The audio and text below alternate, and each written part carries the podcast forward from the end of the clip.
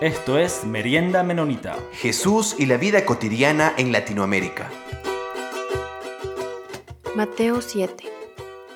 No juzguen a otros para que Dios no los juzgue a ustedes, pues Dios los juzgará a ustedes de la misma manera que ustedes juzguen a otros, y con la misma medida con que ustedes den a otros, Dios les dará a ustedes. ¿Por qué te pones a mirar la astilla que tiene tu hermano en el ojo y no te fijas en el tronco que tú tienes en el tuyo? Y si tú tienes un tronco en tu propio ojo, ¿cómo puedes decirle a tu hermano, déjame sacarte la astilla que tienes en el ojo? Hipócrita, saca primero el tronco de tu propio ojo y así podrás ver bien para sacar la astilla que tiene tu hermano en el suyo. No den las cosas sagradas a los perros, no sea que se vuelvan contra ustedes y los hagan pedazos y no echen sus perlas a los cerdos, no sea que las pisoteen. Pidan, y Dios les dará. Busquen, y encontrarán. Llamen a la puerta, y se les abrirá, porque el que pide, recibe, y el que busca, encuentra, y al que llama a la puerta, se le abre. ¿Acaso alguno de ustedes sería capaz de darle a su hijo una piedra cuando le pide pan? O de darle una culebra cuando le pide un pescado? Pues si ustedes, que son malos, saben dar cosas buenas a sus hijos, ¿cuánto más su Padre que está en el cielo dará cosas buenas a quienes se las pidan? Así pues, hagan ustedes con los demás como quieran que los demás hagan con ustedes, porque en eso se resume la ley y los profetas. Entren por la puerta angosta, porque la puerta y el camino que lleva a la perdición son anchos y espaciosos, y muchos entran por ellos. Pero la puerta y el camino que llevan a la vida son angostos y difíciles, y pocos los encuentran. Cuídense de esos mentirosos que pretenden hablar de parte de Dios. Vienen a ustedes disfrazados de ovejas, pero por dentro son lobos feroces. Ustedes los pueden reconocer por sus acciones, pues no se cosechan uvas de los espinos ni higos de los cardos. Así, todo árbol bueno da fruto bueno, pero el árbol malo da fruto malo. El árbol bueno no puede dar fruto malo, ni el árbol malo dar fruto bueno. Todo árbol que no da buen fruto se corta y se echa al fuego, de modo que ustedes los reconocerán por sus acciones. No todos los que me dicen, Señor, Señor, entrarán en el reino de los cielos, sino solamente los que hacen la voluntad de mi Padre Celestial. Aquel día muchos me dirán, Señor, Señor, nosotros comunicamos mensajes en tu nombre, y en tu nombre expulsamos demonios, y en tu nombre hicimos muchos milagros. Pero entonces les contestaré, nunca los conocí. Aléjense de mí, malhechores. Por lo tanto, el que me oye y hace lo que yo digo es como un hombre prudente que construye su casa sobre la roca. Vino la lluvia, crecieron los ríos y soplaron los vientos contra la casa, pero no cayó, porque tenía su base sobre la roca. Pero el que me oye y no hace lo que yo digo es como un tonto que construye su casa sobre la arena. Vino la lluvia, crecieron los ríos, soplaron los vientos y la casa se vino abajo. Fue un gran desastre. Cuando Jesús terminó de hablar, toda la gente estaba admirada de cómo les enseñaba, porque lo hacía con plena autoridad y no como sus maestros de la ley. Bienvenidos y bienvenidas a todos nuestros oyentes. Eh, espero que estén muy bien. El día de hoy es nuestra última serie eh, de lo que hemos titulado El Sermón del Monte visto por cinco mujeres latinoamericanas. Tenemos hoy una invitada muy especial. Ella se llama Ruth Padilla de Borst. Espero haberlo pronunciado bien. Ella nació en Colombia, ha vivido durante muchos años en Argentina y realizó sus estudios en Estados Unidos y actualmente vive en Costa Rica. Así que aquí hay algo muy interesante, una, una cosa intercultural muy interesante. Ruth, bienvenida. Y te quisiera preguntar si nos podrías contar un poco más sobre ti, tu formación y, qué haces actualmente. Muchísimas gracias por recibirme. Es un gusto acompañarles. Em, solo te, te, faltaron un par de países en tu lista, eh, porque em, todo es cierto, eh, aunque hice mis estudios de lingüística en Argentina em, y eh, luego pasé varios años en Ecuador, hace nueve años en Quito, mis tres hijos biológicos nacieron ahí y, em, y luego años más tarde también varios años en El Salvador. Así que ha sido un, camino de recorrer América Latina, sus diversas regiones y culturas, y eso ha, enriquecido mucho mi vida. También me ha hecho eh, capaz de establecer un poco puentes entre mundos, ¿no? Desde el Cono Sur, la región andina, Centroamérica, Norteamérica, eh, que considero un verdadero privilegio.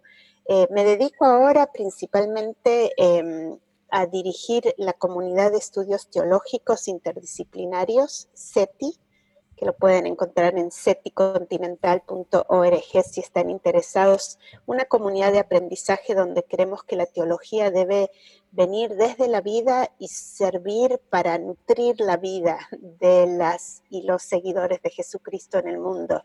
Entonces no es solamente un ejercicio académico conceptual, sino algo que, que debe... Eh, transformar. Entonces, SETI, eh, soy eh, también trabajo con la Iglesia Cristiana Reformada de Norteamérica en su agencia misionera que se llama Resonate Global Mission, que es en todo el área de desarrollo del liderazgo, intentando fortalecer una, presencia integral del Evangelio eh, ahí donde, está, donde están los miembros y los amigos de esta iglesia. Y finalmente aquí en, Costa Rica vivo como parte de Casa Adobe, una comunidad cristiana intencional donde compartimos la vida. Eh, no solo es cuestión de ir a la iglesia, sino que nos concebimos como ser la iglesia de lunes a domingo compartiendo oraciones matutinas, un fondo común, la jardinería, las, comidas comunitarias y demás, que es todo un aprendizaje también del cual el, mucho de nuestro fundamento justamente es el sermón del monte, queriendo integrar nuestra, nuestro seguimiento de Jesús en, lo más cotidiano y no solo en aspectos que algunos consideran religioso o, o eclesial, eh, sino en, lo cotidiano. Y que otros han querido a veces relegar eso a lo que dicen el espacio privado. La religión allá en el espacio este, privado, ¿verdad? Mm. Yo quisiera comenzar por el final. A ver. Te voy a hacer, quisiera hacerte una pregunta sobre, como estamos hablando sobre el Sermón del Monte y Mateo 7, mm. al final de Mateo 7 es de sorprender, a mí me sorprende, de que al final de todas estas enseñanzas de Jesús, eh, lo que se nos dice es que se asombraban de, no, no, se nos dice que se asombraban de su amor o servicio, que es lo que eh, en ciertos círculos más progresistas dirían, ciertos círculos más que trabajan por la justicia, sino dice que se asombraban de su autoridad. Entonces, tal vez nosotros tengamos una idea de la autoridad distorsionada. Entonces mi pregunta es, ¿por qué se asombran del tipo de autoridad que tiene Jesús? ¿Qué tipo de autoridad se muestra aquí que tal vez se contrasta con la autoridad que muchas iglesias eh, acogen ahora? Es una tremenda pregunta y realmente sí, es el último versículo de toda esta sumatoria, ¿no? Eh, entonces, pienso que, es fascinante hacer un paralelo entre el concepto de autoridad y de poder que ejercen muchos líderes eclesiales eh, eh, hoy en día en relación también con los maestros de la ley. Eh, el, maestro de la ley se sentía el dueño de la verdad y del dogma apropiado y que podía juzgar a quienes no correspondían con esa, con esa con este, ortodoxia, ¿no? El pensamiento correcto. Eh, y, se sentía también con, eh, con derecho, con autoridad para juzgar a quienes eh, no entraban en su esquema tal como él lo concebía.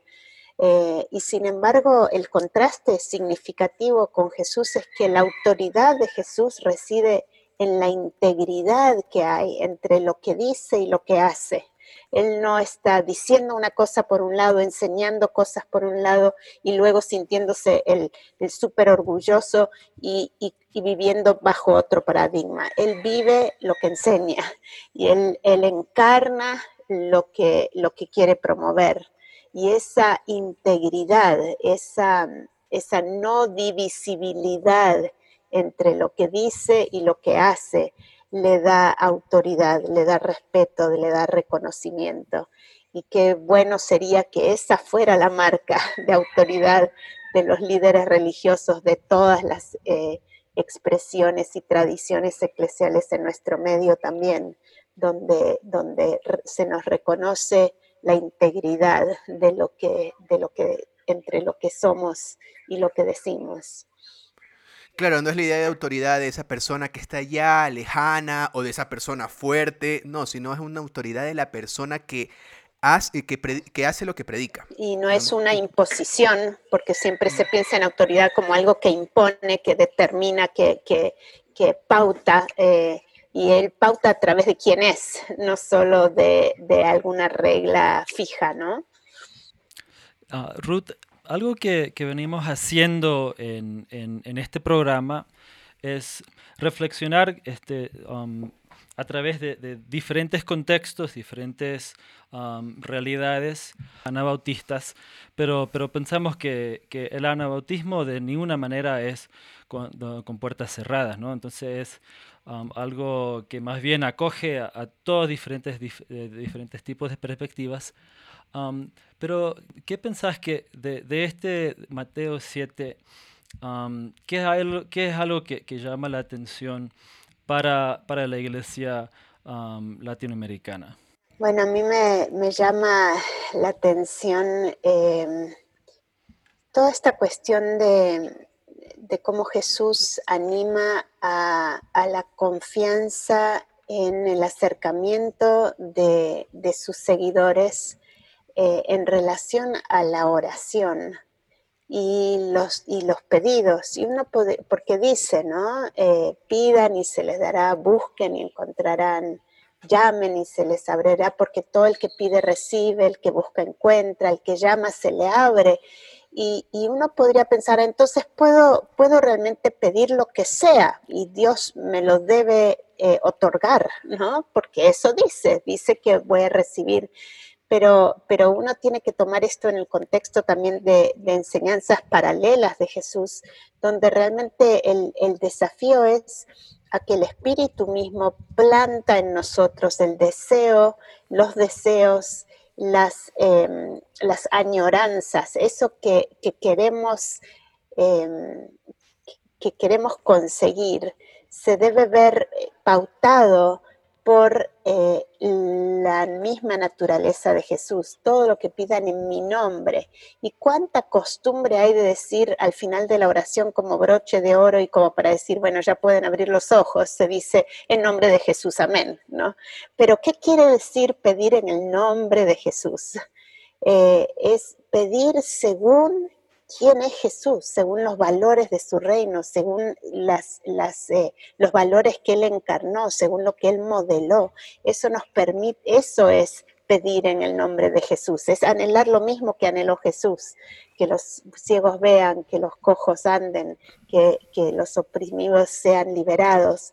Entonces, ¿cómo eh, nuestra oración sí tiene respuesta cuando está en sintonía con esas añoranzas, con esos deseos, con esas búsquedas, ¿no? Con la búsqueda del reino de Dios y su justicia antes de toda otra cosa. Entonces eso pone en perspectiva esta promesa del pedir y recibir. Em, y creo que eso también se relaciona aún con la porción anterior, ¿no? De, nuestra, nuestra capacidad tan em, eh, tan en la puntilla de los dedos, nuestra capacidad tan humana de juzgar a otros, ¿no?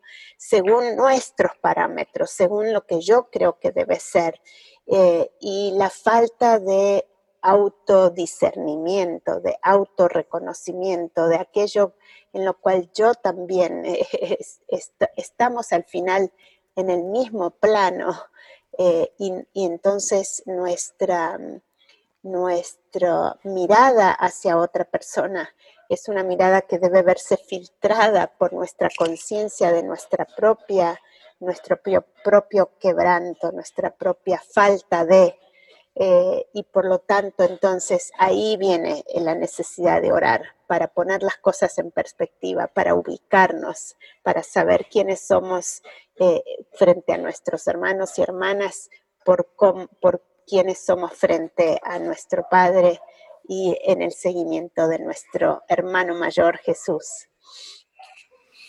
Eh, Ruth, yo tengo otra pregunta que creo que se necesita un poco de contexto. Eh, por un lado tenemos eh, la voz, digamos, del liberalismo, que cree que debemos mantener a nuestros hijos en un vacío ético religioso hasta que puedan decidir ellos mismos.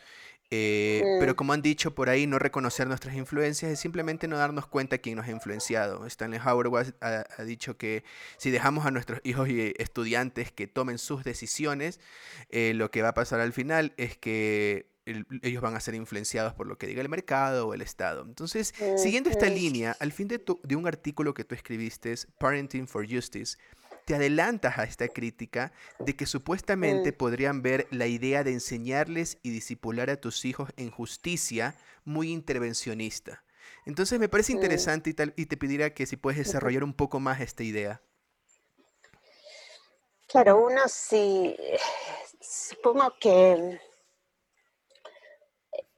si uno aplicara el, la misma, el mismo no intervencionismo eh, en cómo influye eh, sobre los hijos, podríamos, si hiciéramos un paralelo, por ejemplo, con cuestiones de alimentación, si uno sabe lo que es bueno, saludable, que vitamínico, que, que nutre la salud de un hijo o una hija, uno le va a decir, ah, bueno, mira, aquí vos tenés todas estas opciones, elegí lo que a vos te mueva tu, deseo y em, comería comida chatarra probablemente todo el tiempo, porque, porque no hay necesariamente discernimiento para saber lo que es saludable. Entonces, ¿queremos aplicar eso? Eh, sospecho que no, queremos chicos sanos, queremos chicos a quienes no se le caigan los dientes por solo comer azúcar. Entonces, en paralelo, si sabemos que eh, ser plenamente humano, tener una relación apropiada con Dios, con otros, con el resto de la creación, que eso es lo más saludable, que es lo bueno, no queremos eso para nuestras hijas e hijos. Sería entonces eh, no solo irresponsable, pero hasta malévolo no compartir eso bueno. Y para mí el tema es que todos y todas de algún lado tomamos nuestros modelos, nuestros valores, nuestras, nuestras prioridades, las, las armamos. Y los chicos y las chicas los van a tomar de algún lugar y si no somos nosotros, quizá lo van a tomar, sí, de la tele o el internet o de los amigos, de los pares en, en el patio de la escuela, donde se van a ir formando y van a formar a partir de los insumos que se le den.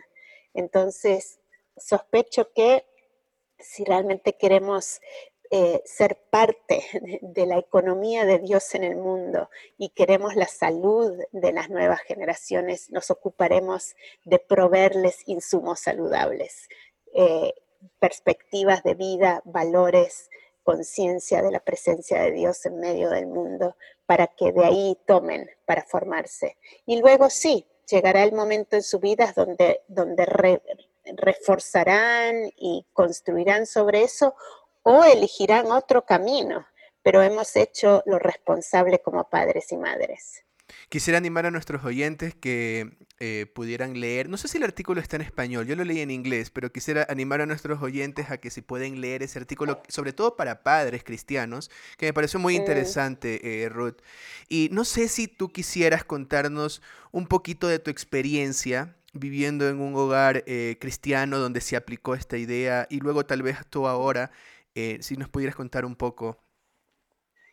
Sí, realmente creo que eh, es obvio que uno, uno construye como niño, como niña, construye a partir de los modelos que se le dan, ¿no? Eh, y yo agradezco a Dios haber tenido eh, modelos de padre y madre que realmente estaban comprometidos con una vivencia muy íntegra del Evangelio, de reconocer que el Evangelio no era y su fe no eran cosas simplemente de domingo o simplemente de un ámbito religioso, eclesial, sino que eso filtraba en sus valores, en sus prioridades, su conciencia de la necesidad de otras personas, su, me, crié en una casa abierta, eh, donde siempre había espacio para alguien más en la mesa, donde se priorizaba eh, la conciencia de, otras personas, donde em, se invertía en relaciones, donde se, promovía la conciencia de quienes tenían necesidad, eh, donde se hablaba la palabra, donde se celebraba. Pasamos lindas veladas de canto, por ejemplo, tocando flauta y piano y todo con, con la familia y cantando eh, entonces, esos himnos que recuerdo desde la infancia eh, todavía, todavía están grabados no solo en la mente, pero en el corazón y me nutren todavía hoy. De hecho, más que muchas cosas que aprendí más tarde en la vida, ¿no? Eh, y entonces también, como madre de una familia ensamblada, yo tuve tres hijos, enviudé y me volví a casar.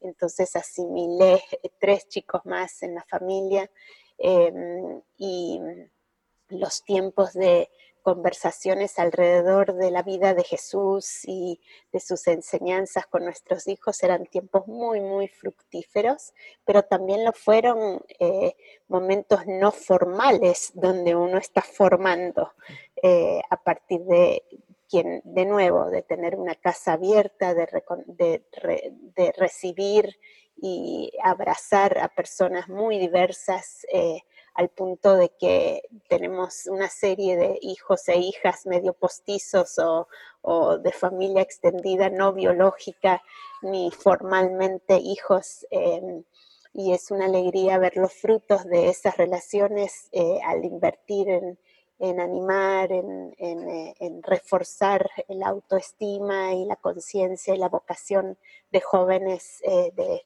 de, muchos extractos. ¿no? Y ahora la vida comunitaria eh, también somos, convivimos con una familia refugiada del Salvador, una familia refugiada de Venezuela, algunos jóvenes voluntarios que trabajan aquí en el, en el vecindario.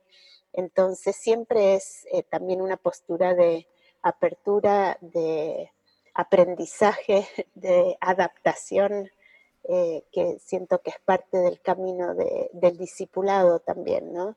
De alguna manera tocó a los discípulos caminar por, por Palestina y seguir a Jesús en, a cosas que no habían esperado encontrar en el camino.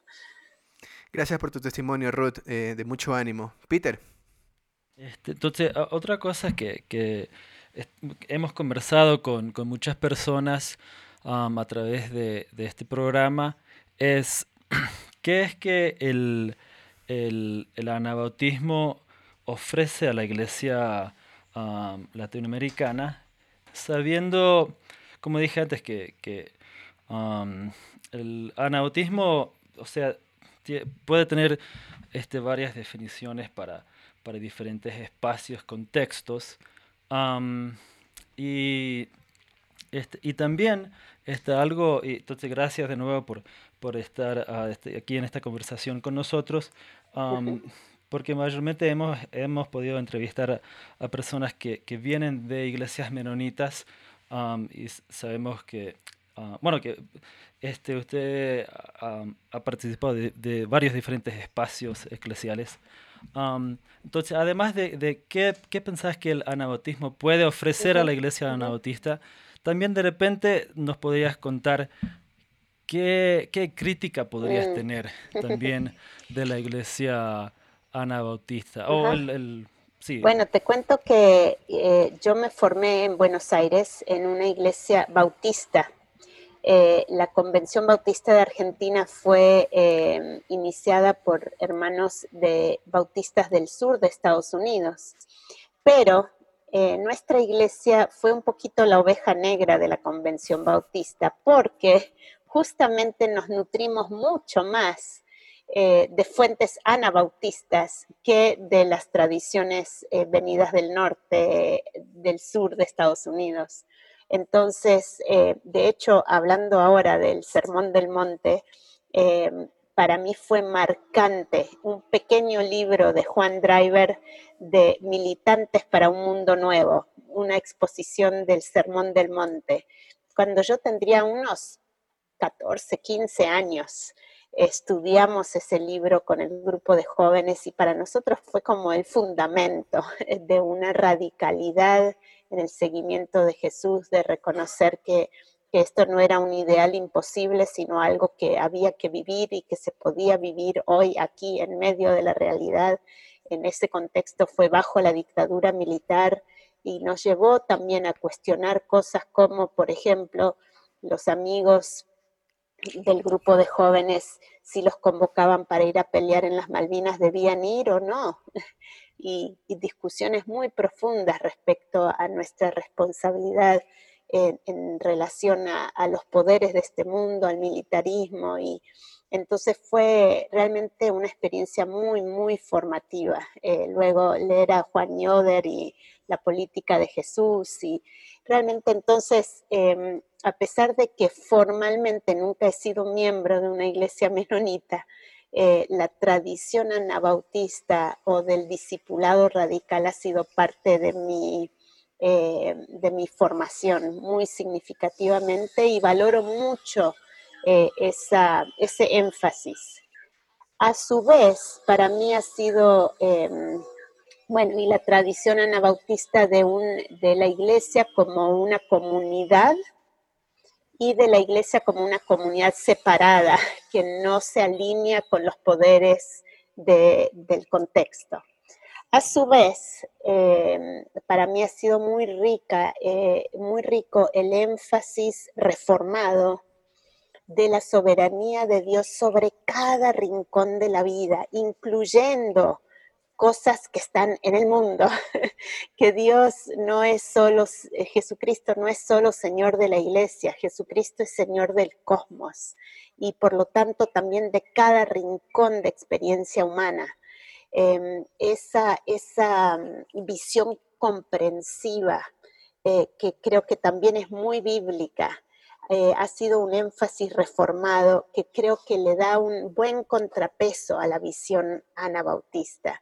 Entonces, eh, una, frase de mi esposo que a mí me encanta em, citar, él dice, bueno, lo bueno de la fe cristiana es que uno puede crecer en una denominación y recuperarse en otra.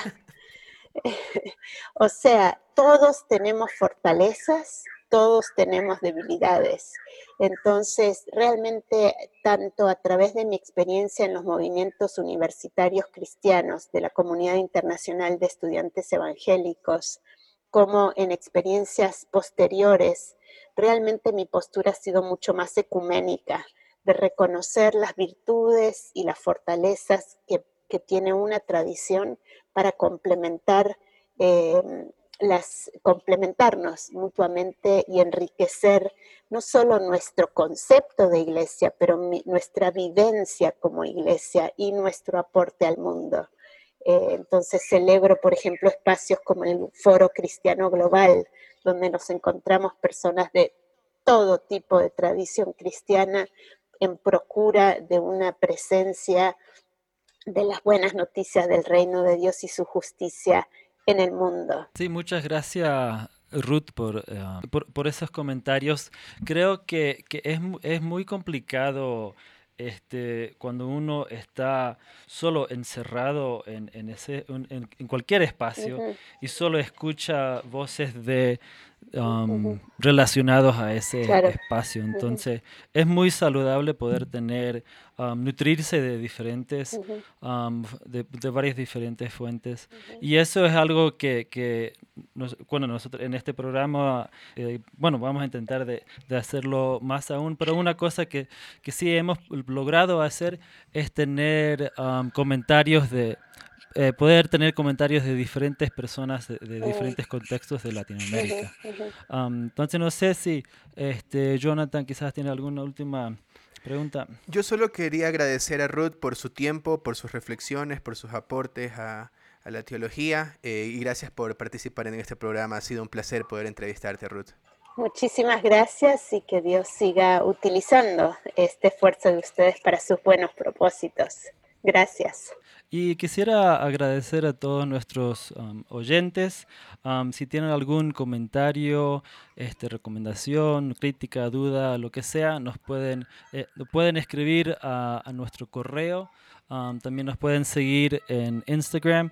Y quería agradecer a todas las mujeres que, hemos entrevistado en esta serie, María Elena López, Elizabeth Soto, Viviane Tino, Belinda Rodríguez y ahora a Ruth Padilla.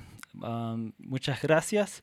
Y también queríamos agradecer a Sara Aguagallo que, ha hecho la lectura de, las lecturas de, Mateo eh, para todos estos programas. De último, también agradecer a la Red Menonita de Misión y a la revista de Mennonite que ha hecho este programa posible. Entonces, todos que, que, que se cuiden, que se mantengan sanos y esto también pasará. Esto fue Merienda Menonita. Siempre estamos atentos a sus opiniones y preguntas y nos pueden escribir al info arroba meriendamenonita.com.